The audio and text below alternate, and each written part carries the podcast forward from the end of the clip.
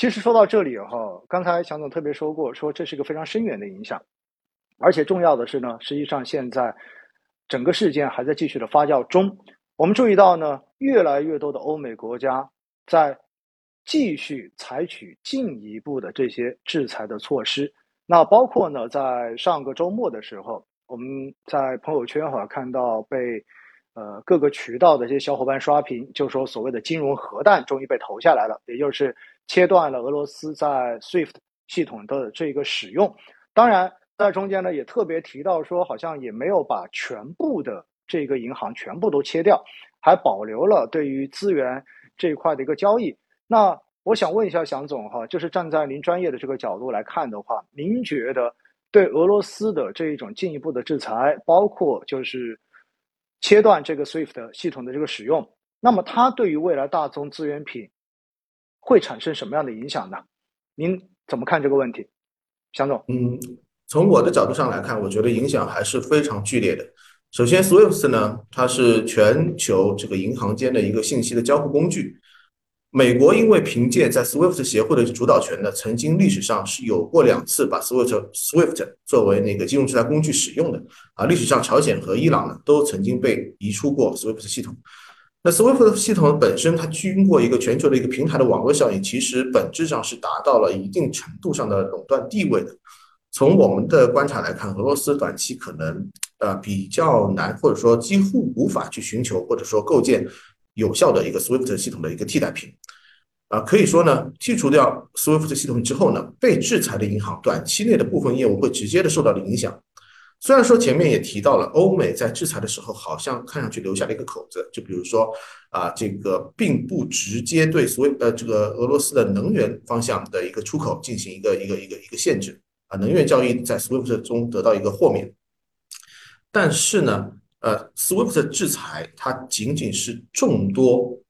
金融制裁中的一项内容，一项内容。如果我们回顾啊，就是之前对伊朗的这个这个类似的 SWIFT 的制裁，我们回顾的话，会发现，呃，虽然伊朗本身在 SWIFT 的这个这个之后，它的一个原油的一个出口大幅的一个下降，但是如果从去内部啊归因切分的话，其实大量的影响是在于全球的其他实体无法与伊朗呃。伊朗进行一个就是直接的一个美元贸易啊，它并不是仅仅是出出在这个结算系统这一个层面，更多的是一个实体层面的一个一个一个综合性的一个限制。所以从结果上来说，我们觉得这次的一个制裁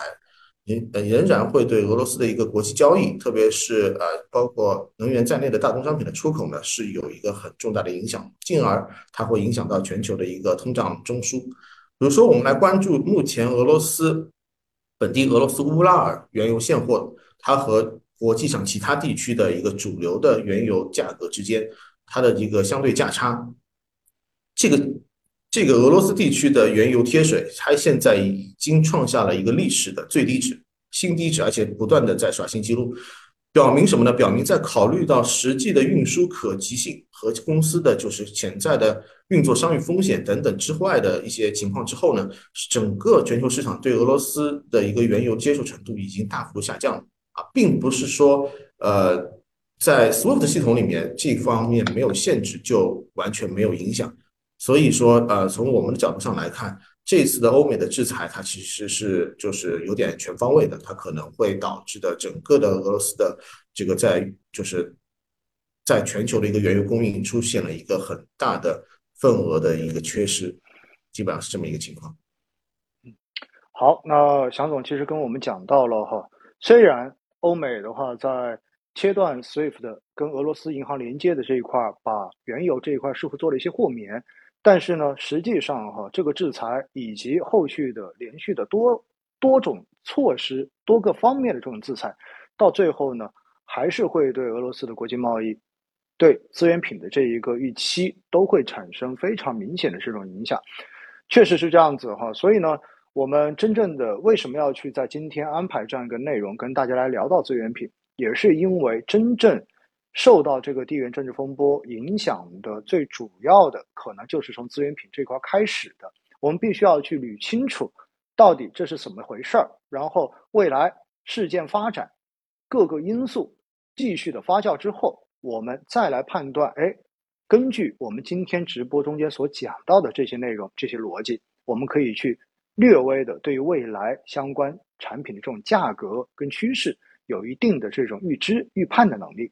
所以呢，接下来哈，我想呢，我们就请呃祥总会要详细的来分类别聊一聊，就是不同的资源品未来有可能会出现的变化。那首先呢，肯定就是对于俄罗斯来说，我们都知道它的原油其实是一个非常重要的呃产地，而且的话呢，在全球的这一个出口的这个占比，应该说都是相当高的。那么伴随着局势变得越来越紧张，那么这对于全球市场的原油供应肯定会产生影响。那现在其实我们看到原油的价格已经相当的高了哈，那我们都看到布油的价格都已经过了一百，对吧？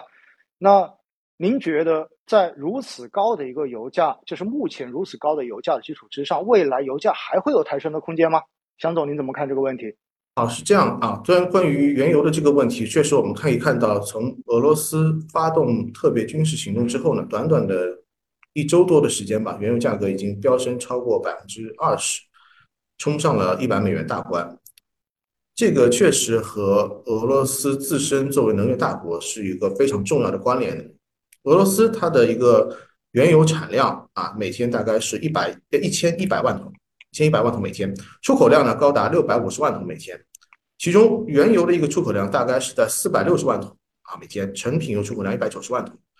那么其它的一个出口的一个规模其实是非常高的。目前在俄罗斯的特别军事行动之前，全球的一个就是原油的供求呢，其实是处在一个紧平衡的这么一个状态，紧平衡的一个状态，可能略微的富于一百万桶每天的这么一个幅度。但是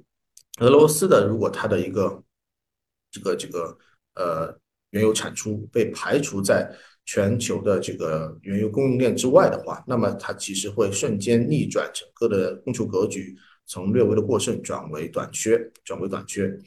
呃，根据相关的呃一些金融机构的一个测算哈，俄罗斯原油如果它的一个每天的呃影响，就是供应呃供应的影响，如果假设它是在两百万桶左右的话，啊，这个占到目前它的一个出口量大概百分之四十。如果我们预测是在两百万桶一天的影响上的话呢，那么油价就有可能会出现三十美元每桶的一个供应溢价，从而过高到一百二十美元上方啊。这个位置呢，其实是呃目前还没有达到，但是是非常非常有可能实现的。那么另外一方面，全球的呃其他的一些原油的供应国或者说其他的机构有没有就此做出一些？应对呢，或者说呃，就是一些一些缺口上的填补呢？其实呃，最近除了俄乌问题之外，还有一个非常重要的谈判，就是伊朗，他在呃这个这个呃同时和就是欧美进行一个重返核协议的一个这么一个谈判。伊朗本身它有一个一百五十万桶每天的这个这个这个产能可以可以释放。那么如果进行谈判的话，可能是对原油的价格是有修补的。但是啊，我们可以看到伊朗。的这个官方每次都宣布呢，这个协议谈判非常接近达成，但是就是没达成啊。我们说它的一个文本哈接近了，就是说已经完成了百分之九十八啊，大家关还有百分之二的一些些内容还有一点点分歧啊。但是这个百分之二是非常关键的啊。如果我们可以看最近的欧佩克加国家，就是这个原油产出国联盟的一些最新的一次开会的一个举措来看，你会发现最新的一次开会他们。仍然宣布维持日增产四十万桶不变，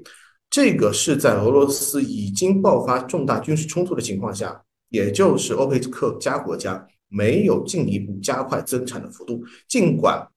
这个期间原油价格被推升了百分之十以上啊，他们没有进一步这个去去去释放产能的这个意向，而且这次欧佩克加的开会时间非常短。他们一共就开了十三分钟，也就是说什么呢？欧佩克家内部没有任何的分歧，就是非常暂时性、非常乐见油价的上涨。那么可以、可以、可以从这些国家去推断伊朗的一些行为。那么我们相信伊朗也会趁此机会，在他的重返核协议的这个这个谈判中，充分的进行一个要价。那么指望他们在短期对油价整个的供应。进行一个填补，其实是并不是特别现实的，并不是特别现实的。所以说，从这个角度上来说，目前俄罗斯方面的这个产能的缺口是即时出现的，未来可能由于局势的变化会得到一定的修正，但是整个呃原油的整体强势至少在短期内是比较难改变的。对，高总，嗯，好的，非常感谢祥总哈。其实呢，这一说到之后哈，我就觉得，呃，确实刚才祥总说到，欧佩克这次开会就开了十三分钟，对吧？我觉得。这个时长已经足够说明态度了哈，而且维持着这一个呃增长并没呃增增产这个产量并没有变。其实对于这些我们经常有时候调侃说富得流油的国家来讲哈，呃油价上涨对于他们来讲的话绝对是正面的消息。而且呢，正像祥总说的，像伊朗的这个谈判，那既然现在全球都对于这个油价上涨有预期在，很希望能够。释放产能，有产能能够填补这种空缺，那确实，这对于伊朗来讲的话是一个非常好的筹码。那好好的把握呢，也是站在国家利益来讲的话，绝对是首选的一个策略。所以呢，呃，综上哈，就是祥总所说的，那目前估计油价接下来在短期之内仍然还会有继续的这种支撑，甚至于还有可能继续往上。